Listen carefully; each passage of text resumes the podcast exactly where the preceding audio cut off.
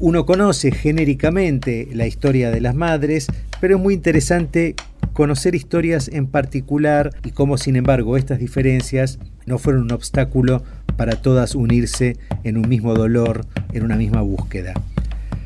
Vamos a estar conversando con Lidia Estela Mercedes Mi Uranga de Almeida, más conocida por todos nosotros como Tati, Tati Almeida. Bienvenida Tati Almeida. Muy feliz de estar con ustedes, chicos. Feliz de estar acá. Democracia, ¿qué te dice la palabra? Democracia, ¿no? La democracia. Mujer, ¿verdad? No es casual. No es casual.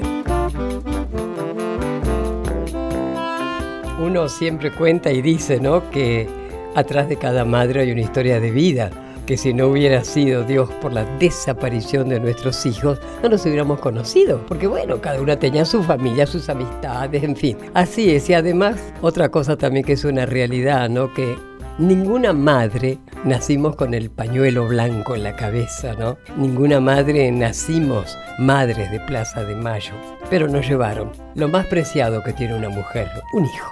Por eso somos hoy una madre de Plaza de Mayo, línea fundadora, ¿no? Yo tengo tres hijos, Jorge, Alejandro y María Fabiana.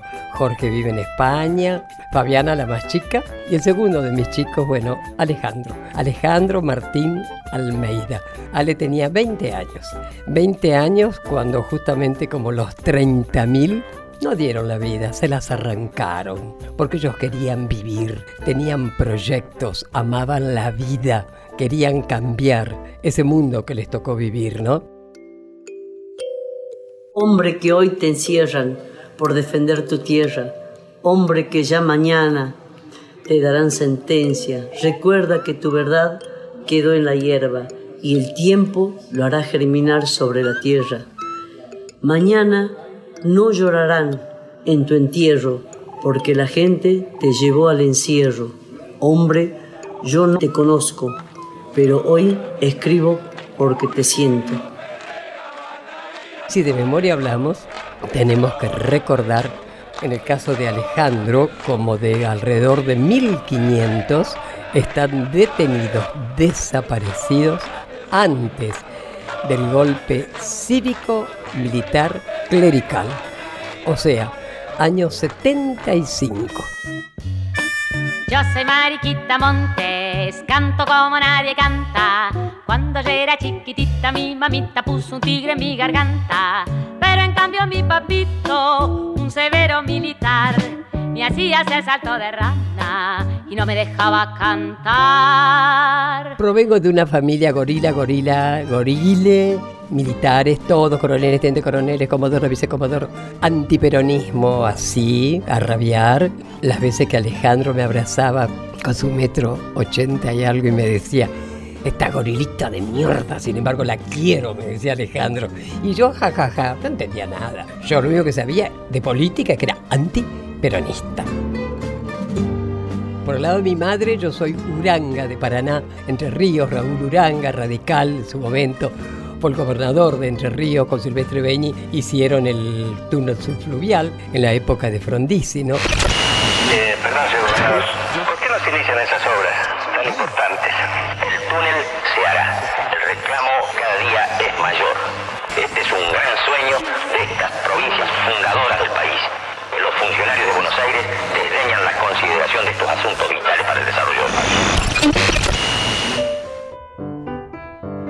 Mi padre, M y latina Y.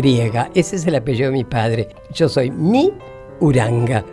Por parte de mi padre, bueno, conservador, ¿viste? Votó al primer gobierno de Perón, ¿eh? Ojo. Después no, no lo votó y bueno, lo retiraron de teniente coronel porque, porque no era peronista.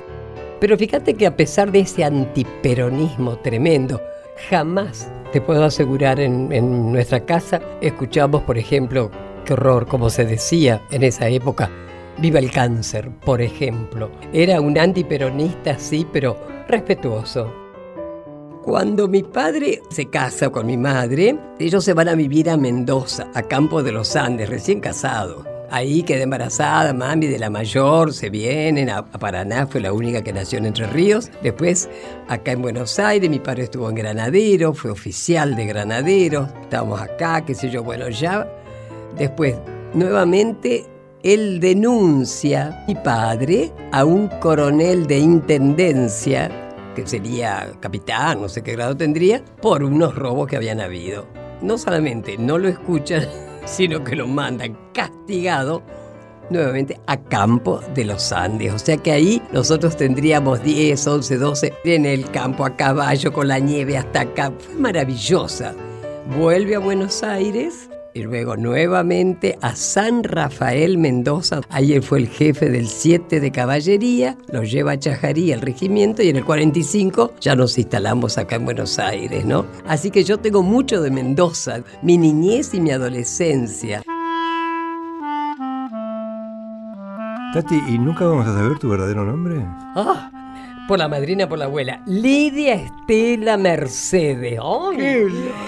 de los tres me encanta Mercedes, ¿viste? Mi abuela, mi abuela paterna. Pero me dicen Tati, mi hermana negra. Dicen mis padres que éramos chiquitas, ya tendría tres años, yo dos años. Y había una chica Tati de 12 años, hija de un matrimonio amigo de mis padres, que jugaba con nosotros. Entonces le gustó, empezó Tati, Tati, Tati, me puede decir Tati, me dicen Tati. Mis nietos me dicen Tati. A mí me encantaría que me dijeran abuela, Tati. Yo en el año 70 me divorcié, así que el Almeida sabes dónde fue a parar. Entonces yo era Tati mi Uranga. Y lo fui por muchos años, años 70. Y después, al ser parida por Alejandro, yo estoy feliz de haber parido a mis tres hijos, pero yo me siento parida por este pibe de 20 años que parió a Tati Almeida. Y ahí fue cuando yo puse la pata en el acelerador. Así que bueno, acá estás hablando con Tati Almeida, parida por Alejandro Almeida. Hola, soy Aitor, nieto de Tati, y voy a leer un poema que Alejandro Almeida le escribió a su mamá.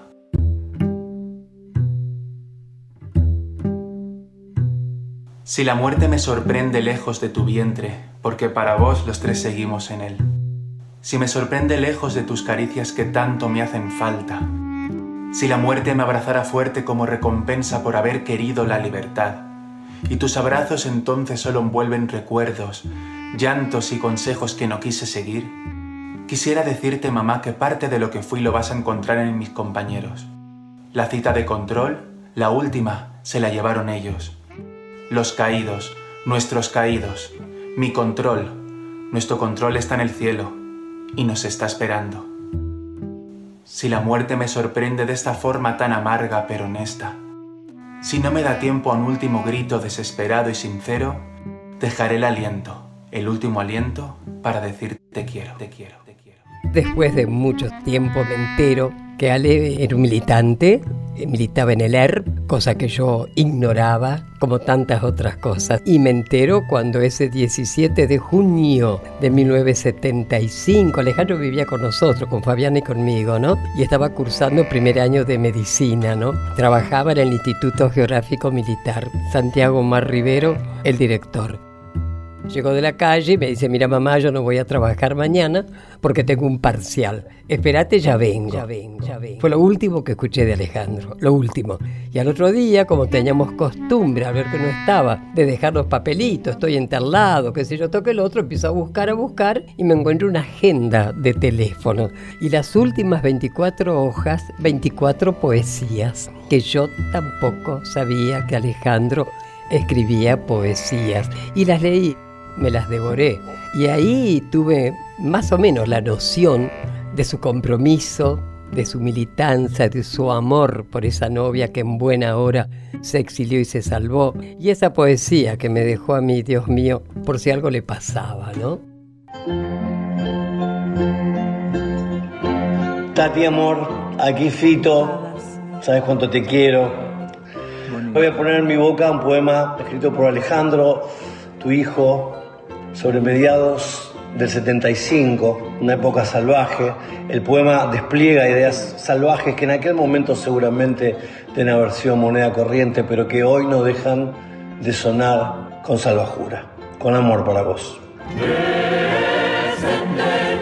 Treleu no ha sido aplastado, si no mira al pueblo cómo se está armando. Estos gritos que sienten no son de llantos, son gritos de guerra, son ruidos de fusiles que te están vengando. Estas bocas que gritan seguirán gritando. Estos fusiles que suenan seguirán sonando hasta que salpique en el mundo de los sordos la sangre guerrera de los revolucionarios. Treleu revolucionario, no ha sido aplastado. Treleu compañero, no ha sido olvidado. Treleu, hasta la victoria siempre, el pueblo está gritando.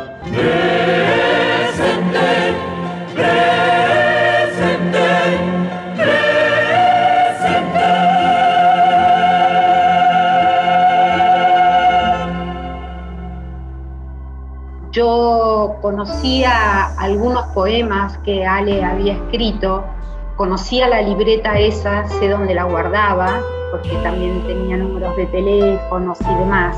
Y fue maravilloso, ¿no? Bueno, esta cosa que tienen las madres. Alejandro no es solamente de Tati, sino es de todas y todos. Y cuando fue lo del libro, cuando fue lo de editar, de empezar a hacerlo y todo, que también participaron compañeros de Alejandro, familiares que escribían algo, yo también, ¿no? Mi pensamiento desde la hermana menor.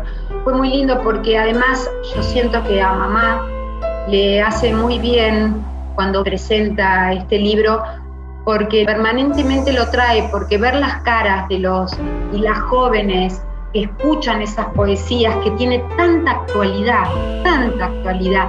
Eso es lo que a mí me sorprende, ¿no? Porque han pasado tantos años, tantos gobiernos y tiene que ver tanto con la actualidad.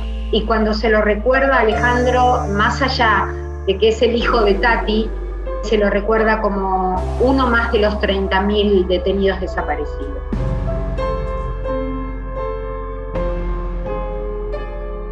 Era tal mi ignorancia que me acuerdo que en una oportunidad le pregunto a Ale, Esa estrella que está ahí en la tabla de planchar, ¿es la estrella judía? Y me dice, mamá, era la del ERP. Pero yo no tenía la más pálida idea. Te puedo asegurar, ¿eh? Lo desaparecen Alejandro en democracia, yo diría gobierno constitucional, de democracia nada. Isabel Perón, Lude, Rucauf, Perrega, Triple A, pero con total conocimiento de, de esta mujer, ¿eh? que está ahí viviticoleando en Madrid.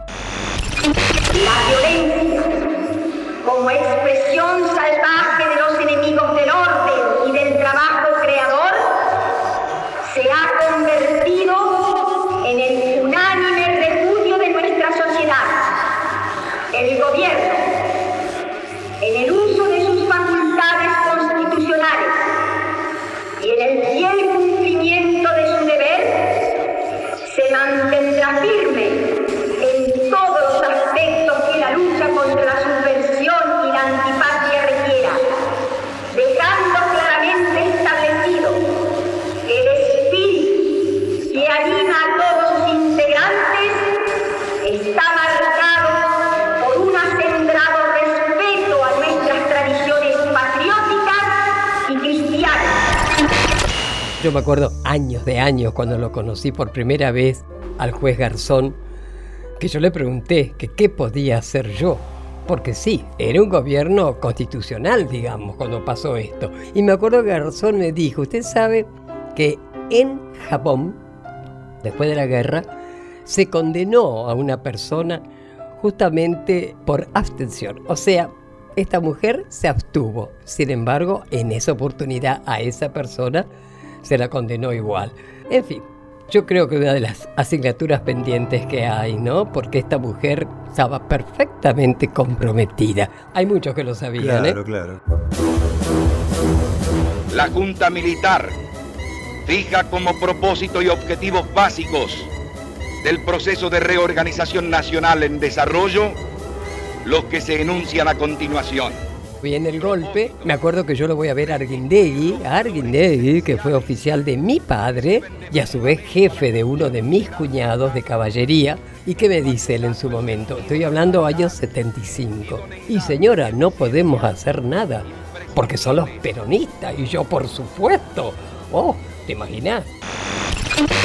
La situación es de una absoluta calma y normalidad, pueden existir latentes conflictos sociales como consecuencia del esfuerzo que están soportando este, las distintas clases sociales en este proceso de recuperación, pero la situación social está tranquila y tiene que evolucionar favorablemente por cuanto de ahora en más tiene que mejorar sustancialmente la situación económica. Gracias, señor Los únicos culpables para mí en esos momentos, ¿no? En la Tati de antes, no la de después, la que fue parida por Alejandro, no, la Tati de antes.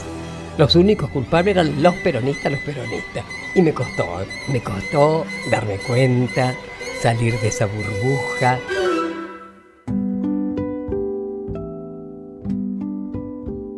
Yo me entero que había un grupo de mujeres que iban a la Plaza de Mayo. Yo decía, ¿quiénes eran esas mujeres? Y yo también decía, la la, con el currículum que tengo van a pensar que soy una espía, decía yo, ¿no? Porque creía que era la única. Y me decidí y me acerqué y me atendió María de Lagarde de Antocolets. Para mí, la madre con mayúscula es y será. La madre. Nosotros nos tomamos casi por asalto la Plaza de Mayo. La primera reunión se realizó el 30 de abril de 1977.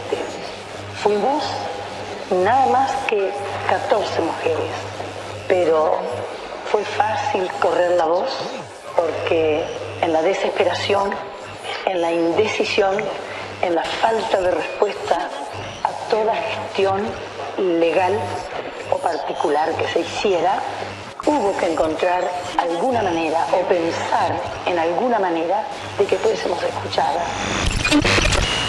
Y me acuerdo que lo único que me preguntó cómo se estilaba, decime, ¿quién te falta a vos? No importaba religión, política, nada. Era qué persona de tu familia, tu hijo, hija, en fin, te faltaba. Y bueno, y ahí me acerqué, tipo 80 y, 80 y algo, viste, ahí recién con mucho recelo. Y a través de ellas yo me entero, bueno, la historia de esas 14 maravillosas y valientes primeras mujeres, ¿no? Con Azucena Villaflor, Esther Careaga, Mari Ponce, bueno, las tres madres que este cobarde Judas de Astiz es el responsable de la desaparición de ella. Y ahí me empiezo a enterar y ahí me empiezo a dar cuenta que no soy la única con ese currículum, ¿viste? Y bueno, yo me acuerdo que a María Adela, yo le decía, yo he sido una estúpida, una, perdón, pero yo lo decía así, una boluda. Digo, ¿cómo dicen? No, mijita, porque era así, ¿no? No digas eso, al contrario. El valor que has tenido vos, Tati, de darte vuelta totalmente, de dejar atrás amistades, alguna familia. Al contrario, eso no lo digan. ¿Y ninguno de los afectos, ya sean familiares o amigos perdidos por esta división de pensamiento, te hizo doler? Nosotros somos tres mujeres y un varón. Éramos mi hermano coronel, que éramos uno solo. Muy compinches con Carlos, muy compinches, ¿no? Lamentablemente, sí, con él sí yo terminé todo porque él se quedó en el ejército, no se fue. Tuvimos los 33 orientales, el Semida. Él se quedó. Después de muchos años se enfermó con leucemia, que sé yo, bueno, nada, y yo estuve ahí cuando murió, acompañándolo. El resto de mi familia, no porque compartieran con Alejandro para nada, pero realmente era Alejandro, así que yo estuve apoyada, estuve apoyada por ello. Me acuerdo que uno de mis cuñados una vez llega a casa y me dice, Tati, si Alejandro aparece tenemos un avión, lo sacamos, lo sacamos de acá, ¿entendés? Pero lo que más lamento sí fue esa pérdida de mi hermano. Éramos muy compañeros. ¿Y llegaron a tener una discusión fuerte? Sí, muy fuerte. Claro. Que él me dijo, ¿cómo te han cambiado? Digo, no te lo permito, cambié yo, no te lo permito. Va, fue muy fuerte. Claro, claro. Muy feo. Claro. Se terminó el vínculo.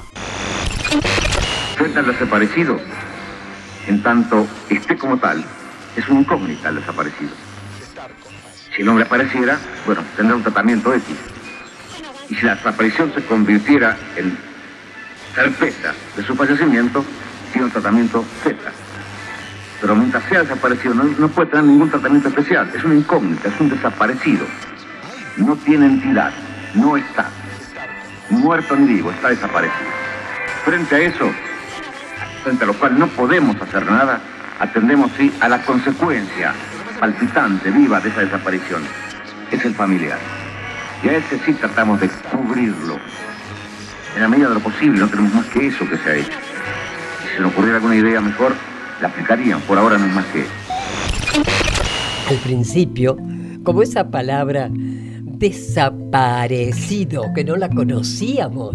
Pero uno creía que estaban presos, estaban incomunicados, de ahí que las, cómo eran las marchas. Con vida los llevaron, con vida los queremos. Eso es lo que uno gritaba. Recién por los 80 ahí, ¿eh? se tuvo la certeza que estaban muertos. Políticamente jamás los vamos a dar por muertos. Es detenidos, desaparecidos, ¿no? Hasta que realmente los responsables nos digan qué pasó con todos y cada uno de ellos, por qué se los llevaron, ¿no? A partir de entonces es cuando ahí sí, nosotros, la lucha se, se basa en tres patas. Memoria, verdad, justicia. Memoria. Si uno no trae el pasado al presente, no podés construir un futuro. Y el pueblo que no lo sabe corre peligro. Verdad. Es ancestral que uno entierre a los muertos. Es ancestral. Lo lógico es que los hijos entierren a los padres. Ni siquiera eso nos han permitido. No tenemos dónde llevarles una flor, dónde rezarles, en fin. Gracias a los antropólogos forenses, ese maravilloso grupo de jóvenes que se formó en el año 83 con ese estupendo, estupendo profesor doctor Snow, antropólogo. Gracias a ellos, muchas familias están recuperando los restos de sus seres queridos. Y nosotros no prohibimos a nadie que lo hagan. ¿Cómo vamos a prohibir que realmente puedan por lo menos tener los restos de sus seres queridos, no? El equipo argentino de antropología forense se crea en 1984 ante la necesidad de dar una respuesta a los miles de familiares que luego de la dictadura militar querían saber qué había pasado con sus seres queridos. Es entonces cuando las abuelas de Plaza de Mayo, que habían dado vueltas en el mundo buscando una metodología científica que permitiera encontrar a los niños desaparecidos y relacionados con los abuelos, llega a la Nación Americana para el Avance de la Ciencia, que les dicen que ellos tienen posibilidad de apoyarlos, y envían a la Argentina una delegación de científicos norteamericanos de diferentes disciplinas. Entre ellos estaba el doctor Clyde Snow, que era antropólogo forense norteamericano, que decide hacer una primera exhumación, nos pide ayuda a los profesionales, no tiene una respuesta muy clara de parte de ellos, entonces el traductor de delegación que era estudiante de medicina y colaboraba con abuelas, le dice que tiene unos amigos arqueólogos y así comenzamos a, siendo un grupo de cinco o seis personas, a dedicarnos a esto. En el año 1986 creamos la institución como una ONG dedicada a apoyar a los familiares a dar la respuesta alternativa, el trabajo forense, a aportar pruebas a la justicia y de alguna manera colaborar en la tarea colectiva de encontrar verdad, justicia, reparación y memoria. A mí me preguntan muchas veces qué es lo que vos querés a esta altura. Bueno, la justicia que siga y va a seguir. Pero yo quiero encontrar los restos de Alejandro, los quiero tocar. Los quiero tocar.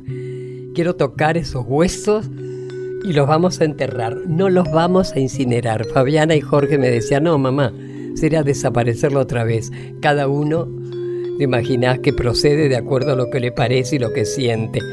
No pierdo las esperanzas desde ya.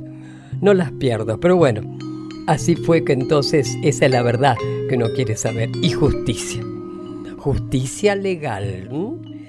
Ni entre las abuelas familiares, hijos de estos recuperados, nadie jamás tomamos la justicia por mano propia. Justicia legal. Justicia legal. Eso sí. Y nada de reconciliación Nunca venganza, pero reconciliarnos jamás. Si alguien podría hacerlo son nuestros hijos y ellos no están.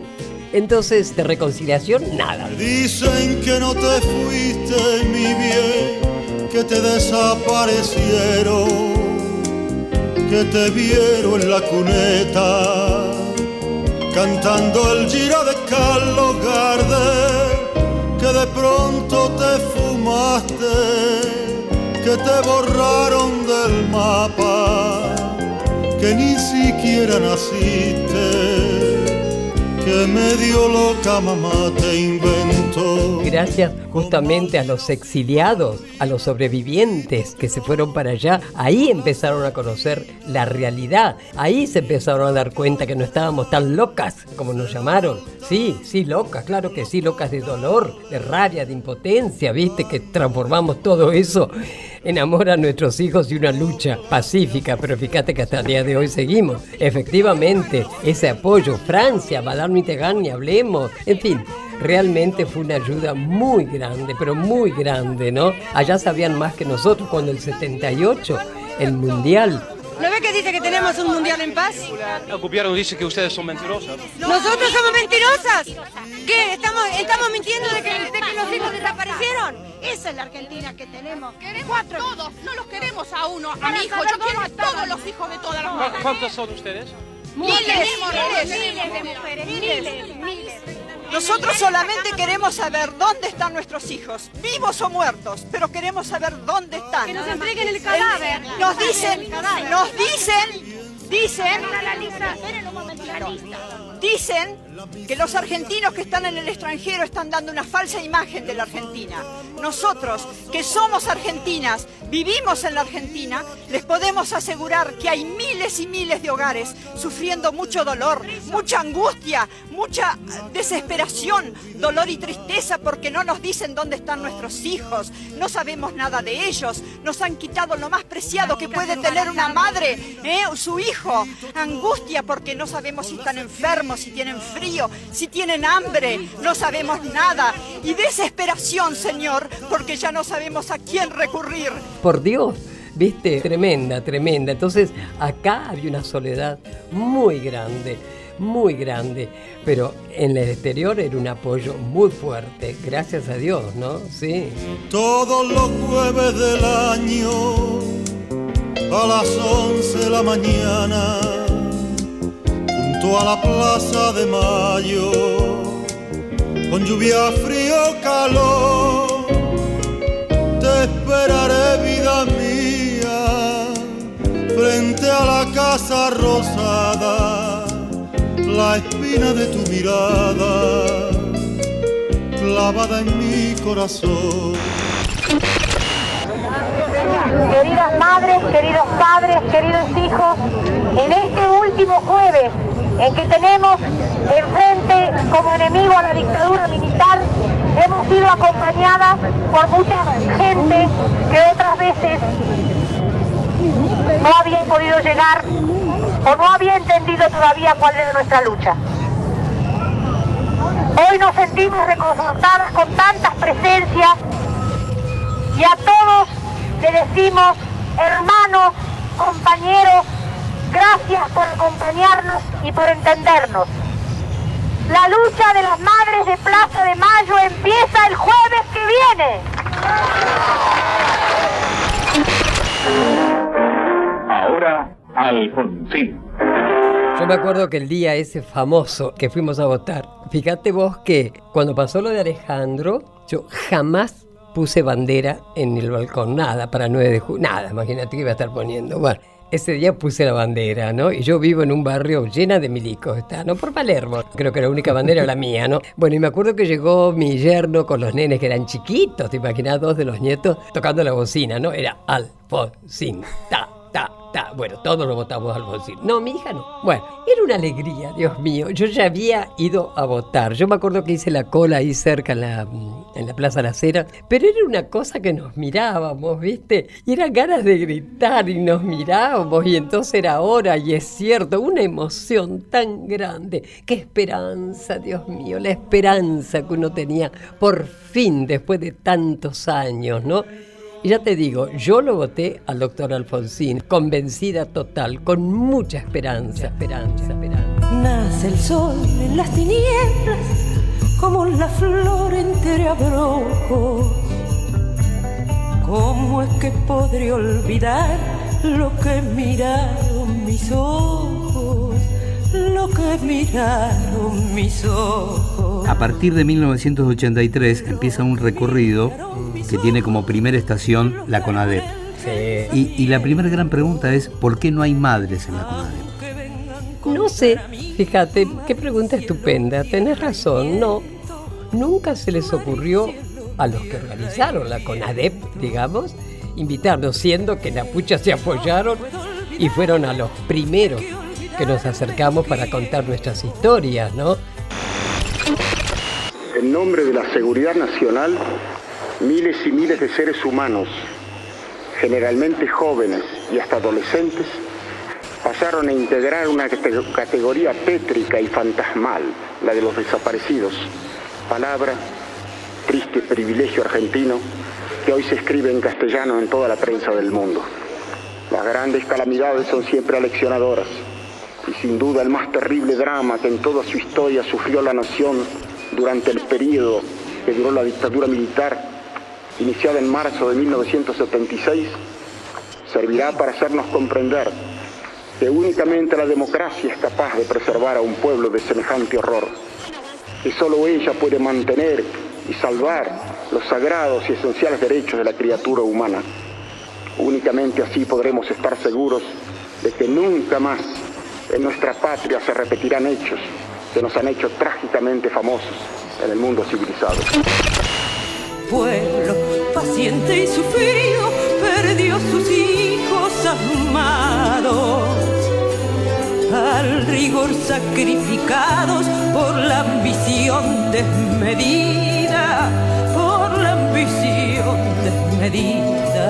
Pero también hay que reconocer, el doctor Alfonsín, el juicio que hizo a la Junta, la condena a perpetua, vos sabés que es el primer juicio en el mundo porque leyes civiles y civiles juzgaron y condenaron a los milicos.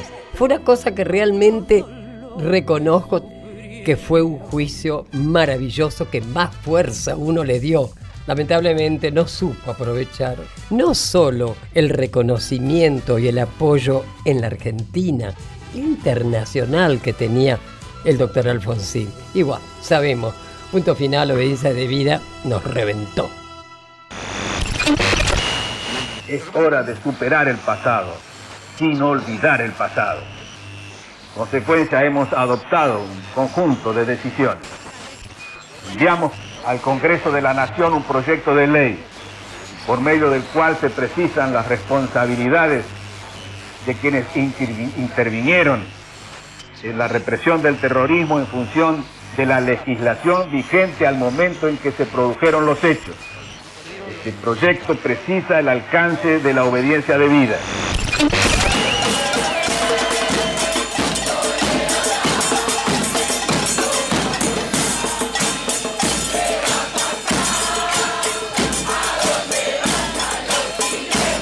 Seguimos, seguimos, lógicamente, a pesar de, esas leyes que nos mató realmente, pero bueno, dicen que las madres, al decir madres, digo abuelas y familiares, ¿no? Somos como cuenta la leyenda del ave fénix. Y así fue que seguimos exigiendo justicia. Esta mañana, en horas muy bien, muy tempranas, he firmado los decretos que llevan los números 1002, 1004 y 1005, donde indulto a muchos militares y muchos civiles para que empecemos a reconstruir la patria en paz, en libertad y en justicia. Pinti transmite Último Rap en Buenos Aires fue tremendo. Realmente, yo ni no lo hombro por razones obvias, ¿no? Pero es una vergüenza lo que pasamos con este tipo. Realmente es una vergüenza. Quería tirar abajo la ESMA, hacer el gran parque de la reconciliación. Porque yo, que he estado preso, sé lo que he sufrido. Fue una cachetada, fue una cosa lamentable. No solo en lo que hace puntualmente al no reconocimiento de las exigencias nuestras, ¿no es cierto? Sino como dejó el país por favor. Así que fue nefasto. Y lo sigo repitiendo, fue un borrón. Lamentablemente. Pero es parte de la historia, ¿viste? El menemismo fue espantoso. sinceramente. No hay paquete ni medida, ni discurso ni teoría que haga mejorar un pueblo si la panza está vacía. La primer sensación de que la sociedad había empezado y de qué manera reaccionar fue para los 20 años del golpe, que un tiempito antes, Silingo fue al programa de Grondona y ahí el tipo dijo... Yo, desde que hice el primer vuelo, no uso lexotanil o alcohol, no duermo. Nosotros ganamos una guerra y quedaron los hombres, quedaron desaparecidos y quedaron muchas heridas. Dado como están las cosas, quiero decirles a todos los que me están escuchando que yo me siento un asesino. Fue la conmoción, no estábamos tan locas. Yo me acuerdo que mucha gente que yo los había ya descartado, me llamaron. Me decían, Tati, tenías razón. Digo, ajá, necesitaron de un asesino porque te le cortaba otra vez, ¿no? Fue increíble esa marcha, cuando salimos de Córdoba y Callao más o menos. Y esa marcha fue apoteótica, porque fue como una respuesta de la sociedad. Nunca me voy a olvidar de ese no que corría por las calles. Desde el final empezaba el no y no se paraba nunca hasta llegar al... Era una, era una cosa tan emocionante escuchar ese no. Yo me acuerdo, chicos jóvenes, cochecitos en los hombros. Fue maravilloso. Y de ahí no hubo marcha atrás. Cada vez más la gente, y lo comprobamos, las madres que vamos, viajamos mucho por el interior. Es maravilloso. El, cariño, el reconocimiento cuando ven un pañuelo, ¿no? La fuerza que tiene un pañuelo. La sociedad cada vez apoya más. Por supuesto, hay quienes van a seguir sosteniendo lo que ellos quieren sostener, ¿no? Pero no se puede, ya la verdad está. Hasta que bueno, llegó Néstor. Como presidente de la Nación Argentina, vengo a pedir perdón del Estado Nacional por la vergüenza de haber callado durante 20 años de democracia de tantas atrocidades. Y hablemos claro, no es rencor ni odio lo que nos guía y me guía, es justicia y lucha contra la impunidad. Y a los que hicieron este hecho tenebroso y macabro de tantos campos de concentración como fuera ESMA, tienen un solo nombre. Son asesinos repudiados por el pueblo argentino. Nuestro otro hijo, Néstor, Néstor Kirchner, el primer presidente que realmente nos recibe, nos escucha, y el primer presidente, yo creo que es a nivel mundial, ojo, ¿eh? Que toma a los derechos humanos como política de Estado, ¿eh? y ahí realmente recuperamos la ESMA, bueno, lo principal, las leyes estas se anulan, la Corte Suprema las declara inconstitucionales, Este 14 de julio yo le decía viaje a la lucha contra la impunidad. Queridos amigos, jóvenes, la Corte Suprema de nuestro país ha sacado un fallo que nos devuelve la fe y la justicia. Ha declarado la inconstitucionalidad de las leyes de obediencia de vida y punto final elaboradas por vergüenza. y a partir del 2005, bueno, a juzgar a estos amos de la vida y de la muerte. Jamás se imaginaron, entre otras cosas, que iban a llegar esposados a los juicios. Nosotros tampoco, ¿eh? que vamos a poder compartir estos días históricos con el juzgamiento y la condena a toda esta gente. Condenar a Jorge Rafael Videla a la pena única de reclusión perpetua, inhabilitación absoluta perpetua y accesorias legales y de las penas de reclusión perpetua e inhabilitación absoluta perpetua dictadas el 9 de diciembre de 1985 por la Cámara Nacional de Apelaciones en lo Criminal y Correccional Federal de esta ciudad en la causa número 13 barra 84. Falta mucho, por eso yo no me canso de decir golpe cívico, militar, clerical. Yo soy católica, ¿eh? pero no tengo orejera, ¿eh? que le caiga el sallo a quien le caiga. La jerarquía eclesiástica fue cómplice total, total con la dictadura. No obstante, tenemos a los monseñores Angelelli, Ponce de León, Mujica, monja francesa, Palotinos, en fin, y tantos otros que practicaban la verdadera religión, como decía Angelelli, con una oreja en el pueblo y la otra en el Evangelio. ¿Y qué es este viaje? Me voy a Roma. Todavía no acabamos de escribir una serie de carpetas que tengo que llevarle al Santo Padre de la diócesis de La Rioja en los cinco últimos años. Y en esa Rioja está la iglesia que por querer hacer que el Evangelio se encarne, esta iglesia también tiene el signo de la persecución y del rechazo.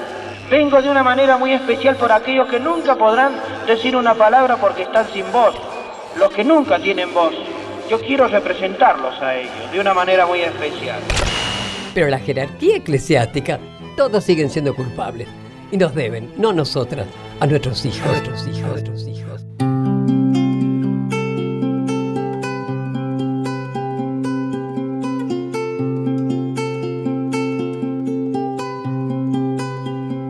Tengo la curiosidad de saber si en algún momento, por un minuto, por un rato, te enojaste con Alejandro.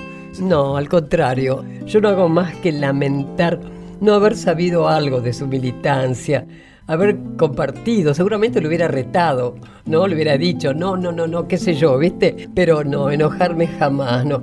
Al contrario, mira, a raíz de, del nacimiento de mi bisnieta, le escribí una carta la primera cartita, ¿no? Bueno, entre las cosas que le pongo es que justamente a tu tío abuelo, el otro, le digo, Ale, unas personas muy malas, los genocidas, se lo llevaron, me lo arrancaron, le digo, pero estoy segura que de donde esté muerto de risa, sigue paso a paso como esa queridísima sobrina nieta va creciendo. Y eso es lo que yo no me resigno. No le permitieron a Ale hacer su vida como los 30.000. Estoy hablando del caso puntual, ¿no? Lo veo a Jorge, gracias a Dios, con su familia, Fabiana, la prolongación, ya la cuarta generación con Juana, ¿no? Pero está en algún lado, está en algún lado, pero no está. No entiendo por qué aún existe esa gente que combate al negro como a una peste. He visto cercar plazas para que pocos las disfruten. He visto a otros sonreír entre latas con unos sucios estuches. He visto a unos niños jugar en un patio. He visto llorar a otro por no poder compartir sus cantos. He visto hoy a esa gente que no sabe que el hombre no vale por su color, sino por lo que siente.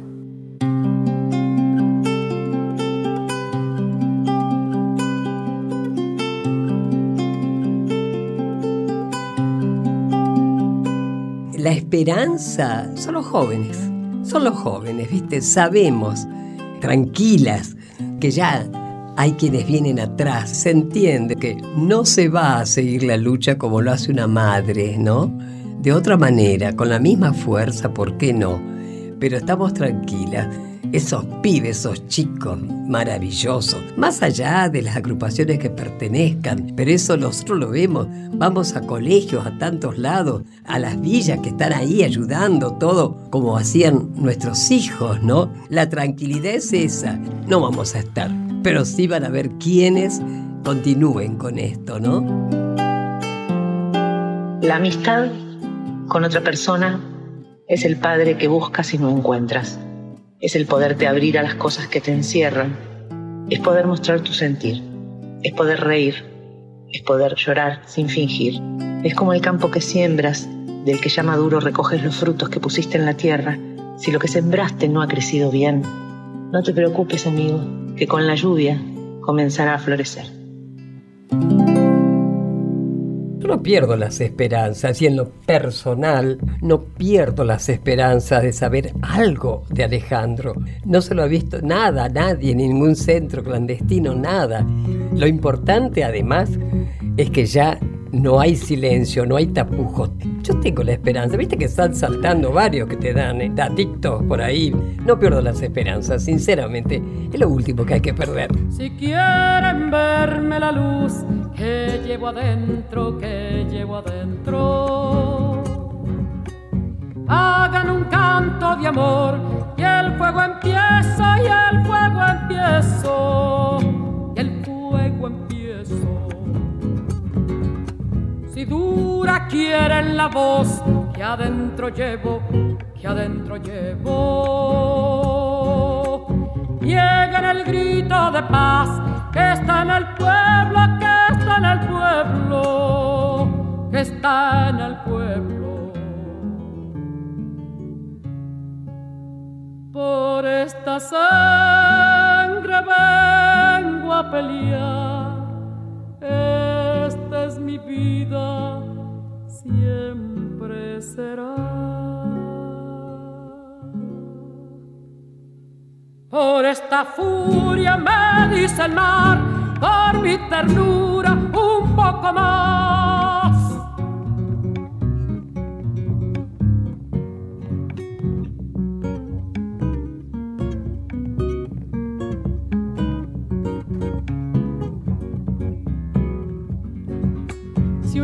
Quieren de mí para los juegos, para los juegos, un hijo voy a parir, por eso quiero, por eso quiero, por eso quiero. Si un hijo quieren de mí para matarlo, para matarlo, prefiero decir un no, alto y sagrado, alto y sagrado, alto y sagrado. Por esta sangre vengo a pelear, esta es mi vida, siempre será. Por esta furia me dice el mar, por mi ternura, un poco más, un poco más, un poco más. Contenidos y memoria histórica. Radio Nacional.